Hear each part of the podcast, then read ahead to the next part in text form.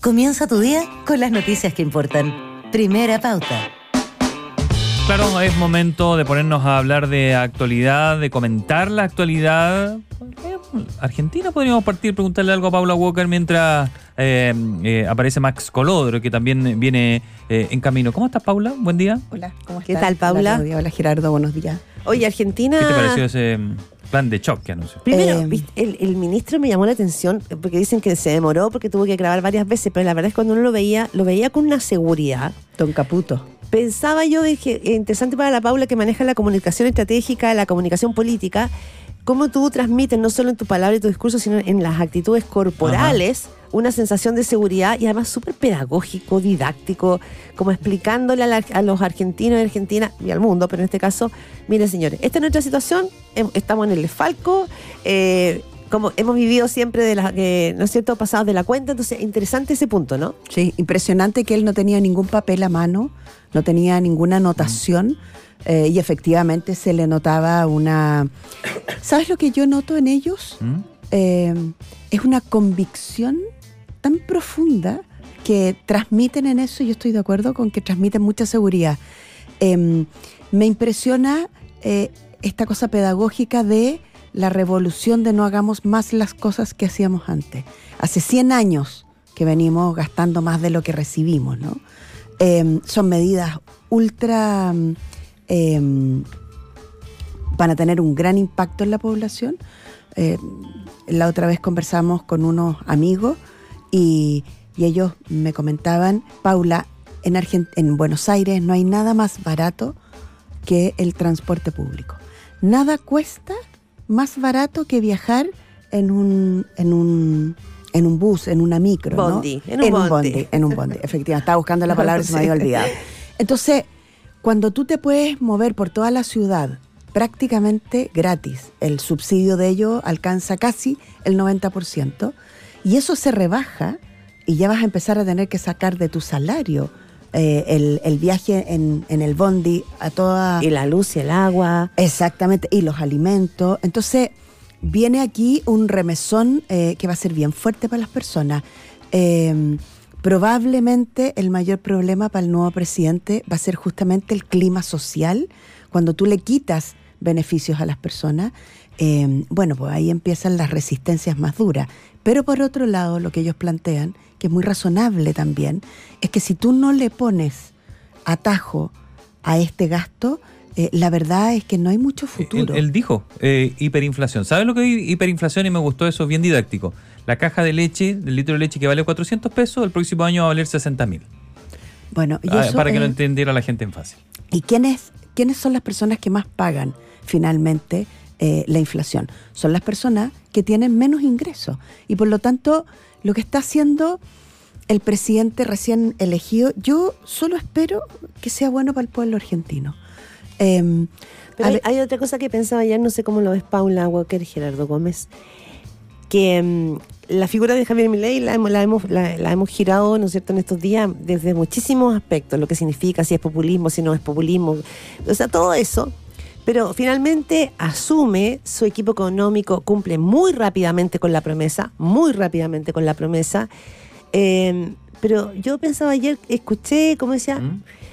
no es solamente Argentina la que está expectante respecto a lo que pase, Así también, es. también es América Latina. Porque si finalmente ellos logran acá, como pasó también en algún minuto en Chile, eh, hacer un giro, eh, doblar en U, eh, en el sentido de que si tú vas por la ruta y haces un giro en U totalmente, eh, bueno, puede significar también, ¿no es cierto?, un cambio en la política regional. ¿Cuál sería el cambio en, U- en Chile? No, no, no, cuando... el- Ah, el- cuando lo hizo el, el ladrillazo, dices tú. Sí, me refiero a- La política del ladrillo, el 76. Sí, cuando Ah. digo es, pero me refiero en Argentina es la política en U, es decir, Sí. tú vas caminando por, vas, vas manejando por una, por una autopista y de repente giras en U. Completamente. A eso me refiero, a que finalmente de alguna u otra manera acá va a haber un experimento económico. La apuesta es tan, es tan, es tan radical porque no hay otra manera de sacarlos del fondo que esa apuesta va a significar también una, una expectativa a nivel regional. Eso Ahora, es lo que quiero decir. las personas que escriben más en temas económicos, nadie habla de un experimento económico, ¿eh? en el sentido de que es una regla, o sea, es una receta como, como bastante, bastante tradicional. Eso, eso, es como, es ¿no? como bien normal esa receta. O sea, es como bien de como- manual. La Eso. pregunta es si hoy día una receta de manual en un pueblo acostumbrado a que no ocurra, ¿qué va a pasar desde el punto de vista como de lo de las subjetividades? Es que yo me refiero a eso, no a que se plantee una, una cosa cucú, loca, sacada de un cajón eh, espacial, sino de que mm, la a Macri le pasó.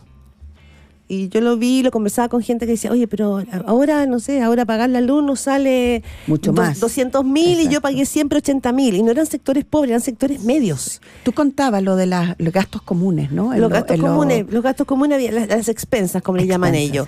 Eh, y ojo, porque allá todo el sindicato de los conserjes es, o sea, es Es que- enorme y, claro. y es poderosísimo. Pero ya con Macri ah, se generaba un malestar porque Macri gradualmente quiso empezar, ¿no es cierto?, a retirar estos subsidios. Aquí va de una manera mucho más directa, Sí, radical, sin anestesia. Tal cual. Es que si no, no se puede. Es que, es Pero me por, refiero a eso con el va, es que experimento. por ahí va. Si no, no se puede en el no, sentido no de se que, puede, oye, que hagamos Como un dejar poquito. de fumar así eso. Claro. hagamos un poquito. No, no, no. Y si empiezan a, protestar y para atrás. No, este le dijo, se acabó, o sea, nos vivimos la vida comiendo Sí. asado, se acabó el asado. No, no Sí, más. Tal cual. Ahora hay unas medidas de él que a mí me parecen en un punto de un sentido común gigantesco. Estos famosos ñoqui, que Sí. son personas, eh, para que la. No sé si todo el mundo maneja el término, pero los ñoqui aparecen el 29. Ven Claro. que en Argentina es Se como. come 29, Exacto, eh, los se come 29 ñoqui. de cada mes eh, se come un plato, Se un come un plato plato de ñoqui y abajo del de plato se pone dinero. plata. ¿No es cierto? Bueno, estos son empleados públicos que no están en todo el mes O sea, no trabajan. Nunca los ven, nadie los ve. Ni también, ni tampoco envían informes, o sea, no es que teletrabajan. No, simplemente son financiados por el Estado. Nadie los ve eh, presencialmente, pero cobran todos los meses. No son uno y dos, son muchísimas que son- personas. Son, tres por puesto, decía. Donde se necesita uno, hay tres actualmente. Y dos no trabajan, no hacen nada. Simplemente van, cobran y se lo llevan para la casa. Ahora, Entonces, esto- no, hay, no hay Estado que resista eso. Exactamente, y esto la gente lo conoce ampliamente. Yo estuve viviendo por trabajo en Buenos Aires a principios del 2000, ahí me enteré que existían los ñoquis, estamos hablando hace 23 años. Por lo tanto, imagínense la rabia de las personas que saben que eso existe y, por otro lado, la sensación de alivio de que llegue un presidente y, Y diga, chao. ¿sabe qué? A todas estas personas que son operadores Son políticos, nada más. De todas partes, de todas partes, pero principalmente del movimiento o el partido que más ha gobernado Argentina en los últimos 60 años, se les acabó esto de pasar por caja y cobrar con esta eh, con esta arbitrariedad tan grande. O sea, a algunas personas ganarse la plata no les cuesta nada y a otras personas se parten el lomo ganándose la plata. En eso yo creo que hay una sintonía súper fina Sí. entre el nuevo Es presidente y las lo que tú personas. dices porque al final tú no aquí no estamos hablando de oye la locura de Milei era todo permanentemente era la locura de Milei la locura y, y la primera medida no suena tanto a eso suena más a sensatez que a, que a locura Y ¿no? piensa que, perdona Claudia, piensa que son, según lo que decía el ministro de Economía ayer, No. son las personas eh, que tenían menos de un año. O sea, tampoco son todos. En algún minuto que se temió decir. que fueran todos. No, es que eso iba a decir, ojo, eh, disculpa un cachito. Eh, los trabajadores ñoqui, yo estudié allá y, y hace muchos años, eso viene por lo menos en Tal las últimas tres décadas, que viene sucediendo con distintos gobiernos, es como parte de un, de- está anquilosado, va a ser difícil ir, ir despejando la, el pajo, la paja del trigo. Lo interesante de lo que dice ayer Caputo es vamos a sacar a todas las personas que llevan menos de un año. ¿Por qué? Porque todos los gobiernos dejan apitutados a su gente Todo amarrado Tal cual. los dejan. Oye, en Chile también pasa. Ojo, ojo con eso. Ah, En Chile, tenemos Chile también pasa. Entonces, en el fondo él dice, a ver, todas las personas que tienen un contrato de menos de un año, fuera. Afuera. Para asegurarse finalmente que no eran pitutos políticos. No te quedes con los titulares. Infórmate en serio. En primera pauta. El miércoles 13 de diciembre, esta es primera pauta, 8 con 39, estamos en este minuto, aquí ya se va a sumar en algún minuto Max Colodro, pero como cada miércoles está nuestro panelista Paula Walker, periodista, exdirectora de comunicaciones en el gobierno de Michelle Bachelet, consultora en comunicaciones estratégicas, está aquí con nosotros en primera pauta. Paula. bueno eh, volvemos al país Sí, ustedes no saben la, la conversación interesantísima que tuvimos en el Sobre Argentina en- podríamos sobre hablar mucho Argentina. rato, ¿eh? Pero vamos, vamos un poco al, al país. Esta semana ha sido una semana en que la figura de Michelle Bachelet ha estado en el centro. Y ha estado en el centro por su aparición en la franja, eh, por el rol que ha tomado y también porque ha venido una ofensiva muy grande también de parte de las mujeres de la oposición. Veía ayer que muchos decían, oye, pero bueno, ella va a ser un factor que mueve la aguja, no la mueve, polariza o no polariza, que en parte de una nota que viene hoy día en un diario nacional. ¿Cómo lo ves, Paula? Sí. Es una figura Tú, que... tú que que- algo, la, algo lo ubica. Claro, claro. A ver, yo creo que la presidenta Bachelet y el presidente, los expresidentes, y en eso están lo- lo- los, que- los, los tres que están vivos, ¿no es cierto? Eh, le hablan. ¿Cuatro? Frey, Piñera, Bachelet, Bachelet. Lagos. Lagos, verdad, verdad, verdad. Chuta, los cuatro. Los cuatro cuando eh, dicen lo que van a votar en el, en el próximo plebiscito, le hablan a su, a su gente, le hablan a su público, por decirlo de esa manera. Y, y en la vieja, en el viejo modelo de comunicación, cuando alguien que tú admiras, independiente de quién sea, estoy hablando de los cuatro, independiente de quién sea, y me dice yo voy a votar de esta manera, es una forma de eh, seguir ese consejo, es como un atajo, ¿no? Yo veo a la presidenta Bachelet y si soy de las personas que admiro a la presidenta Bachelet y la presidenta Bachelet dice que esta es una constitución que hace retroceder el derecho a las mujeres, que no le gusta el texto, etcétera, la gente que sigue a Bachelet obviamente va a tomar eso en consideración y en ese sentido, gente que puede estar insegura o indecisa con una opinión de la presidenta Bachelet o del presidente Piñera o de cualquiera de los expresidentes, para esas personas esa opinión Es sí importante. es señera, o sea, es, ¿sabe qué? Así como la presidenta tiene esa opinión, yo finalmente me Mm. inclino por eso. Sí. Es un atajo en Sí. algún punto, ¿no? Entonces, igual ¿mueve la aguja? ahí. Sí, yo creo que sí. Ah, ¿tú Primero damos la Ya. bienvenida formal, Muchas cariñosa. gracias. Qué alegría verte. Y la alegría de verlo, Max Colodro ya instalado acá en los estudios de Primera Pauta. Que cuando la figura del expresidente Ricardo Lagos en el primer proceso constitucional también fue muy decisiva y muchos dijeron que era como un factotum. eh, quizás la crítica no fue tan brutal. Bueno, sí, desde la izquierda fue una crítica bien brutal a Lagos, es verdad. Pero hoy día como que Michelle Bachelet todavía despierta pasiones que no sé si otro presidente produce, expresidente. No sé si Frey no produce esas pasiones, Lagos tampoco tanto, Sebastián Piñera sí un poco, pero ella sigue, o será porque la bien todavía sigue siendo como una amenaza, en el sentido que pueda volver a la cancha, Max Yo creo que hay- Colodro. Hay, algo de eso. A ver, en primer lugar, yo creo que la presidenta Bachelet tiene, como cualquier expresidente y como cualquier ciudadano, el derecho a dar su opinión, eh, estemos o no de acuerdo con esa opinión. Después viene una discusión sobre si la opinión se ajusta a derechos, si es. Por ahí si va se la crítica, a la ¿no? verdad. Dice que se ha alejado si de la es- verdad. Esa ha sido la crítica, al menos. eh, pero eso es parte más bien de la controversia política. Ajá. Mm. Lo que sí, eh, yo creo que en este caso, obviamente, hay una implicancia que tiene que ver con que si se aprueba el texto que está proponiendo la- el Consejo, Michelle Bachelet no puede ser candidata. Sale derrotada. O sea, Michelle Bachelet no puede ser candidata presidencial. Ah, entiendo, pues perfecto. queda bloqueada, Sí. porque así lo, así lo dice el Así texto. lo dice el Sí, texto. sí, sí. Es decir, Si gana él a favor. si gana a favor, ni Sebastián Piñera, ni Ningún Michelle ex. Bachelet, ningún ex que haya llevado ya dos periodos puede volver a aspirar a un tercero. Entonces yo creo que eso se cruza también con un debate que incipientemente se está instalando en el mundo de la centroizquierda respecto de que ni Carolina Toá ni Camila Vallejo están eh, apareciendo lo suficientemente fuertes, consolidadas, como para poder enfrentar eh, lo que tienen al frente, que es los liderazgos de Evelyn Matei y de José Antonio Cast, y se está empezando a especular, a trabajar, eh, no sé muy bien cómo llamarlo, la posibilidad de testear si es Sí, que se está empezando a trabajar. ¿no? Sí. Ah, mira, no es Yo solamente me imagino que... que, Pablo sabe más de eso que yo. se está Eso está en el terreno de la especulación total. Pero yo, ¿sabes lo que sí quisiera decir?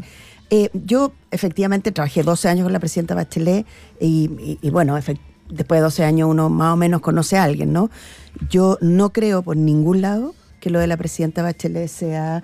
eh, sea Una candidatura presidencial un- oculta. Una candidatura presidencial oculta. No, yo no creo eso. Yo no creo que sea una candidatura presidencial oculta, pero sí alguien que empiece a irrumpir en un escenario en el que hay especial debilidad de los liderazgos ya instalados por Pero el mundo de la sabes, pero sabes lo que sí creo, Max, que tocaron un tema que para la presidenta es indispensable y que además tiene que ver con su trayectoria de los últimos no sé, 20 años, que son los derechos de las mujeres. Y los derechos de las mujeres para la presidenta Bachelet piensa que fue la primera directora de una agencia temática en Naciones Unidas que se llama ONU Mujeres.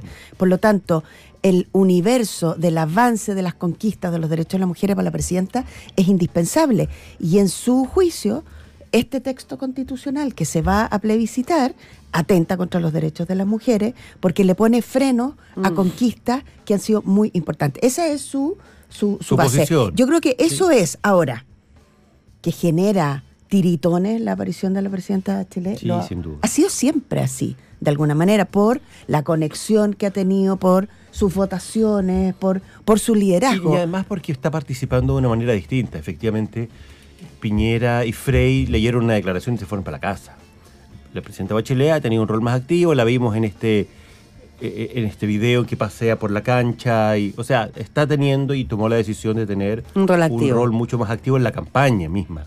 Frey y, y Piñera no lo tienen. Entonces yo creo que eso también hace- Mm. o sea, probablemente si Piñera estuviera paseándose y haciendo un sketch un cómo se llama un Video, un, video, un ¿no? video en eh, Se puede entender, se puede claro, entender. una- El sketch. sí, sí. El sketch Una- iba, a decir una- iba a decir una performance Eh, ya, no me entero. Claro, no- una performance para la campaña de la, Ajá. de la, fe- de la, Sí, de de la la- de la favor, favor. probablemente estaría generando un debate parecido también. Mm. O sea, Piñera, eh, Piñera salió a decir que el gobierno lo, lo estaba haciendo mal en materia de, de seguridad y salió al tiro el gobierno. O sea, yo creo que los expresidentes generan efectivamente una tensión fuerte. ¿Y tú sientes, eh, Max, que eh, lo hace con la intención de simplemente expresar su postura o, o de lograr, eh, de mover la aguja? Ayer lo hablábamos con Cristian Valdivieso, decía, noten que ella no está en la franja, no está en la franja, lo hace en su propio espacio.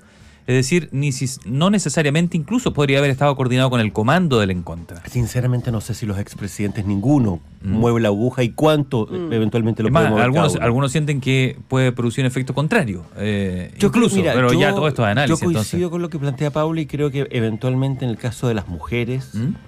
y particularmente del mundo de las mujeres que es más sensible con el tema de los derechos, los derechos reproductivos en particular, la ley de aborto en tres causales, eventualmente esto sí puede ser un tema de preocupación al menos. Sí, no, sí es notorio. Pensaba en lo siguiente, uno de los, esto es una interpretación, pero interpretación reporteada. Eh, en su minuto, cuando Ricardo Lagos Escobar quiso ser candidato, ¿se acuerdan ustedes que... 2017. que- exacto, y lo vimos sin corbata, con la camisa blanca, el traje azul, pero muy Macron, muy suelto.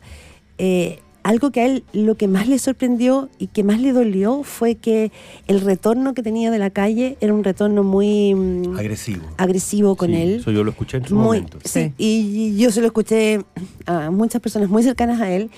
Quedó muy impactado. Él pensaba que, que, su, que su gestión iba a tener un valor en aquellos sectores eh, sociales medios y bajos y se encontraba con una animadversión muy fuerte con él, con, además con todo el tema del CAE, que además levantaba como bandera a la generación que hoy día está en la moneda. Entonces me preguntaba, con, a propósito de la, de la ola de críticas que, que hay en torno a Michelle Bachelet, si a ella le podría pasar lo mismo. Es decir, que si, si bien hay un mundo de la centroizquierda que la ve a ella como una posibilidad frente a dos candidatos muy fuertes que tiene la derecha, y no le podrá pasar que la calle al final te cuentan esa posibilidad es que la calle se te venga un poco encima porque hay una desconfianza, porque quizá la gente quiere nuevos liderazgos o, o Yo quizá... no sinceramente ya, no lo sé. Ya. Yo creo que efectivamente estamos hoy día en un escenario distinto, en que la valoración a estos líderes históricos, a estos presidentes de la concertación, de la transición, incluso Piñera, post-transición, es una mirada más bien crítica. Además, no nos olvidemos que el Frente Amplio, pucha que le puso empeño para que el mundo progre le tenga mala, mala imagen del lago y también de Bachelet en un momento. ¿Y cuántos los ha necesitado? Sí, pero También. a propósito de lo que dice Max, eh, yo creo que aquí hay... Los hay cabros un- más jóvenes, sobre Claro, todo. pero, pero fíjense en lo que ha pasado. Eh, hay una especie de adopción al revés. Eh, Boric está adoptando a la presidenta a la presidenta Bachelet, ¿no? Desde que desde que partió el gobierno, el presidente Boric ¿Quién adoptó a quién? Claro, por eso te digo, es que es como al revés la adopción, ¿no? Sí. O sea, pasó de ser una generación súper crítica con los gobernantes de la concertación, pero en un punto... Mensajes contra Bachelet tiene una lista larga. Exactamente, Sí, pero- sí, Con Lagos, ¿para qué? Sí. Con lleno. Lago, mucho. Fácil encontrarlo. Pero como que se reconcilió con la presidenta Bachelet Boric. Estoy hablándolo al revés, ¿ah? Mm. El presidente abraza a la presidenta. Hay que de pedir perdón alguna para manera hay mucha gente del entorno de la presidenta Bachelet más cercano que ha colaborado con el gobierno. Y además hay un tema que a mí me parece mm, el más relevante de todo. La presidenta Bachelet en su campaña, el 2013, yo estaba a cargo de la campaña comunicacional de la presidenta, así que lo recuerdo con, con nitidez, planteó una serie de temas que, si ustedes se fijan, han marcado la agenda de discusión pública en los últimos 10 años. Mm. Nueva constitución, reforma a la educación, reforma a la salud, eh, sistema, sistema, eh, ¿Político? eh, sistema político, Sistema electoral. sistema electoral, eh, presencia de las mujeres en la política, etcétera, etcétera. Entonces, no es que la imagen de la presidenta Bachelet dialogue con el pasado, suele ser una imagen que dialoga mucho más con el presente. Eh, Max, eh, ¿cómo, cómo Vuelo el tiempo, eh, así que- No, ¿cómo ves, ves tú esta...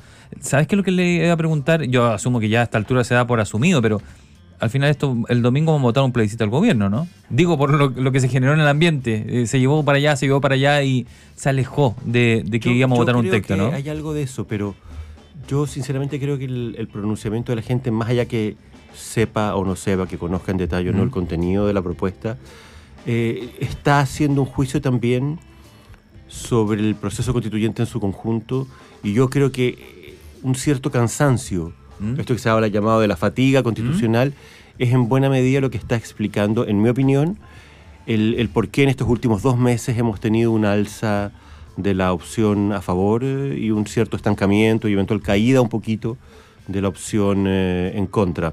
Porque yo creo que en- hay, o sea, hoy día un tema central para tomar esta decisión es, quiero que se acabe de una vez y quiero ver cuál de las dos opciones es la que me permite cerrar este tema de manera definitiva.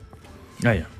En mi caso, ¿Mm? yo creo que estamos enfrentados a dos textos eh, que son muy conservadores, los dos.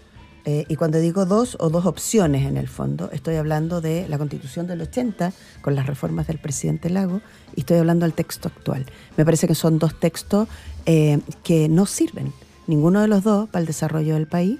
Eh, Entonces y el estamos en un aprieto. es que eh, realmente creo que estamos en un súper aprieto. Y en ese sentido, mi impresión es que nos da más certeza la constitución vigente desde el punto de vista incluso de las certezas de inversión para lo que viene. Tiene una capacidad de reformarse que antes no tenía, los famosos Quórum. eh, quórum. Pero creo que este texto eh, que se está plebiscitando es un texto antiguo, Oye, oye, y con, con cáscara de moderno. Ayer repitió José Miguel Insulza, le preguntaron en el Senado por lo que dijo aquí en Pauta. Que, ¿Ah, sí? ¿Algo? eh, De aquí partió. Marcaron mucha pauta eh, ustedes. Pero por supuesto. Pero como estamos. siempre, Paulita. y dijo, dijo, yo no tengo que darle explicación a nadie. Dijo, si yo digo algo porque lo digo. Dijo, después es porque se me ocurre y porque lo pienso así y lo sostengo, evidentemente. Dijo, así que eh, no sé si ustedes coinciden con eso, porque él puso la pelota en esa cancha.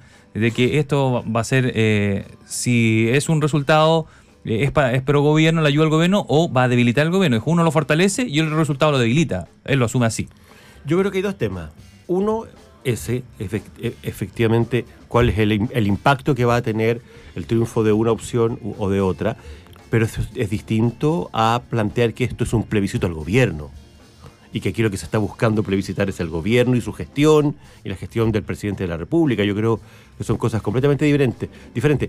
O sea, de que, el, el- de que el resultado va a tener impacto en el gobierno y en la política y en los partidos y En los. No te obvio, eso es obvio. Claro. Gane uno, gane Pero otro. aquí lo que el gobierno ha tratado de evitar a toda costa es que esto se vea, se presente como un plebiscito a la gestión del presidente. Eh, eso plantea yo y yo no tengo claro que Insulza haya dicho eso. Yo creo que lo que Insulza dijo fue que el resultado va a tener un efecto Pero- dependiendo Sí, de quién gane y de quién pierda. Dijo algo muy obvio, que lo han dicho todos, pero lo que pasa es que prende de otra manera, Sí, probablemente. Porque se lee desde esta otra lectura Sí. que lo que está haciendo es plantear o sustentar la tesis de que esto Mm. es un plebiscito Sí. al gobierno. Los dos resultados son malos para el gobierno. Los dos son malos para el gobierno. Tenemos la presión desde el otro lado de la ventanilla de que tenemos que cerrar porque viene la, eh, nuestra compañera Gabriela en este minuto, pero vamos a dejar pendiente porque otra cosa que estoy mirando es el tema de los nulos blancos como un fenómeno que no sé si crece o no, pero mucha gente de la elite diciendo de que más bien quiere anular. Así que creo que ahí hay, un- hay un tema por, por rescatar en Vamos a ver cómo, cómo está el porcentaje ahí el próximo domingo. Le damos las gracias a Pablo Walker y Max Colodra, como siempre. Muchas muy, muy entretenido Buenos escucharlos. días.